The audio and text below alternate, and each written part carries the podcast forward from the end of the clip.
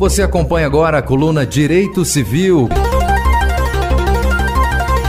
Acompanhe agora o quadro Direito Civil com o advogado Flávio Tartucci. O convidado trata da eficácia horizontal dos direitos fundamentais e suas aplicações ao direito civil a partir de julgado recente do STJ. Vamos ouvir. Olá, doutor Flávio, tudo bom? Doutor Flávio, o que é a eficácia horizontal dos direitos fundamentais? O senhor pode explicar para gente? Olá, amigos da Rádio Justiça.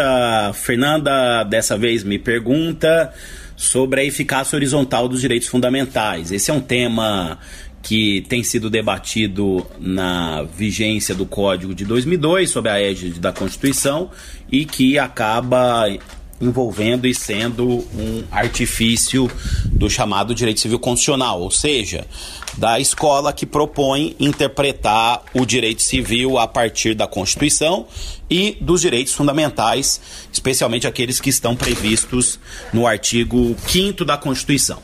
Então, a chamada eficácia horizontal dos direitos fundamentais nada mais é do que a aplicação dessas normas que estão previstas na Constituição, especialmente as normas que protegem a pessoa, a pessoa humana, que estão encartadas no texto constitucional no artigo 5 da Constituição, nas relações privadas e mais do que isso, de forma imediata. De acordo com a doutrina que escreve no Brasil sobre esse tema, destaco aí dois grandes juristas, o professor Ingo Sarlet e também o professor Daniel Sarmento, nós temos a possibilidade de eficácia horizontal imediata, quer dizer, sem a necessidade de qualquer ponte infraconstitucional, o que tem previsão na Constituição, segundo esses autores, no artigo 5 parágrafo 1 e também a eficácia horizontal mediata que se dá por meio do uso das cláusulas gerais dos conceitos abertos, notadamente aqueles que estão previstos no Código Civil. Eu sigo essa doutrina e entendo que o sistema brasileiro admite tanto a eficácia horizontal mediata, como também a eficácia horizontal imediata, especialmente com a aplicação desses direitos nas relações desses direitos fundamentais nas relações é, entre particulares, nas relações interprivadas. E, aliás, o termo eficácia horizontal é, está motivado na possibilidade aí de aplicação justamente desses direitos numa relação entre pessoas que estão em posição de igualdade. Como a eficácia horizontal se aplica no âmbito do direito civil, doutor Flávio? Bem, Fernanda, várias são as aplicações da eficácia horizontal dos direitos fundamentais. E então, o que nós temos é a possibilidade de aplicação dos direitos previstos na Constituição nas relações entre contratantes, nas relações associativas, também no condomínio edilício, nas relações entre os condôminos ou especialmente entre o condomínio e esses condôminos, nas relações entre cônjuges e companheiros e também nas relações entre pais e filhos. Então, na verdade, o, o, a eficácia horizontal dos direitos fundamentais ela se espraia como mecanismo para solução de problemas concretos em todo o direito privado.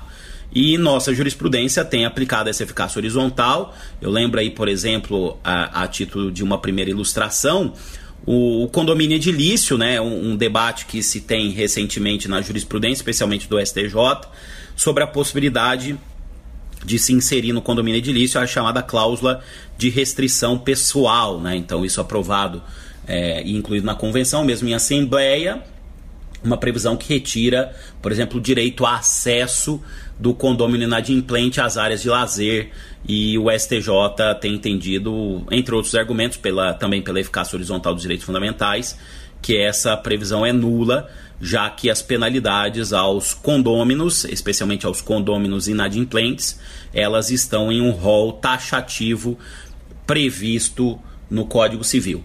É, eu sou partidário desse entendimento, né? já temos decisão da terceira turma e outra mais recente da quarta turma do STJ nesse sentido, de não se admitir a cláusula de restrição pessoal. Então, o que a gente percebe é que a eficácia horizontal dos direitos fundamentais acaba agindo no âmbito do direito privado, como restrição à autonomia privada, o que se verifica, o que se verifica aí nesses casos de condomínio, também casos de contratos, entre outras hipóteses. Né? Então, há uma mitigação da autonomia privada pelas normas de ordem pública que estão previstas na Constituição, justamente por essa eficácia horizontal dos direitos fundamentais.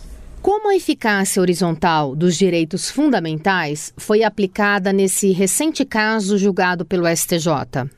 Bem, o julgado recente do STJ que aplicou a eficácia horizontal dos direitos fundamentais na linha de outros julgados anteriores da própria Corte, e eu citei agora há pouco a, a questão relativa ao condomínio, né, a cláusula de restrição pessoal. O julgado é um julgado da terceira turma, teve como relator o ministro Ricardo Vilas Boas Cueva, e é o recurso especial 1.713 426 do Paraná, RESP 1.713 426 do Paraná. Foi julgado em 4 de junho de 2019, publicado dia 7 de junho do mesmo ano, e dizia respeito a um debate sobre um clube social, sobre um clube recreativo, ou seja, uma associação, que acabou fazendo uma, uma interpretação restritiva do, do estatuto, não permitindo que um ex-companheiro é, do associado frequentasse é, as dependências do clube. Afinal de contas, o, a, a, o estatuto só mencionava essa possibilidade para o ex-cônjuge do associado.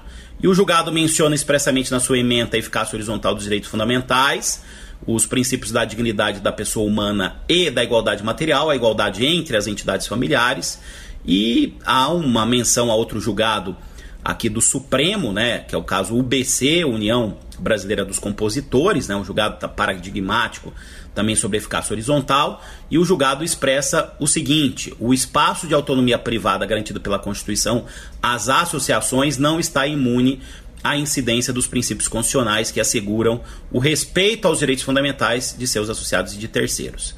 E aí cita o recurso extraordinário 201.819, que foi o julgado que tutelou lá, no caso o BC, o, o direito à ampla defesa de um associado que for excluído. E voltando agora ao julgado do STJ, é, ele diz o seguinte: que a recusa de associação, no, no caso um clube esportivo, baseada exclusivamente em cláusula protetiva apenas a ex-cônjuge de sócio proprietário de título, excluindo o benefício a ex-companheiro, viola a isonomia e a proteção constitucional de todas as entidades familiares, tais como o casamento, a união estável e as famílias monoparentais, que têm proteção prevista no texto maior, lá no artigo 226. Esse julgado também é interessante porque confirma uma tendência na corte, de não só aqui no, no STJ, mas também do Supremo, de equiparação sempre que possível das entidades familiares. Caso, ca, claro que o casamento e a união estável mantêm diferenças, especialmente quanto às formalidades. Mas do ponto de vista da tutela dos direitos, né, as normas de solidariedade, há uma tendência de equiparação, o que já foi feito pelo Supremo e aí pelo próprio STJ na equiparação sucessória do companheiro ao cônjuge. E esse julgado, no meu entendimento, acaba confirmando essa equiparação né, para fins aqui associativos.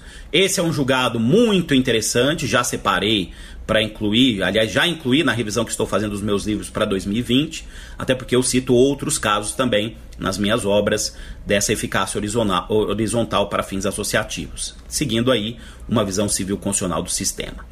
Bom, muito obrigado aí aos caros ouvintes da Rádio Justiça, muito obrigado Fernanda, a todos os amigos da Rádio Justiça, uma boa semana e até nossa próxima coluna de Direito Civil aqui no programa Defenda Seus Direitos. Até mais, muito obrigado. Doutor Flávio, muito obrigada pela participação do senhor aqui conosco. Você acompanhou o quadro Direito Civil com o advogado Flávio Tartucci. Ele e outros especialistas estarão aqui no Defenda Seus Direitos toda terça-feira, tirando dúvidas e comentando algum assunto ligado ao direito civil. Defenda seus direitos.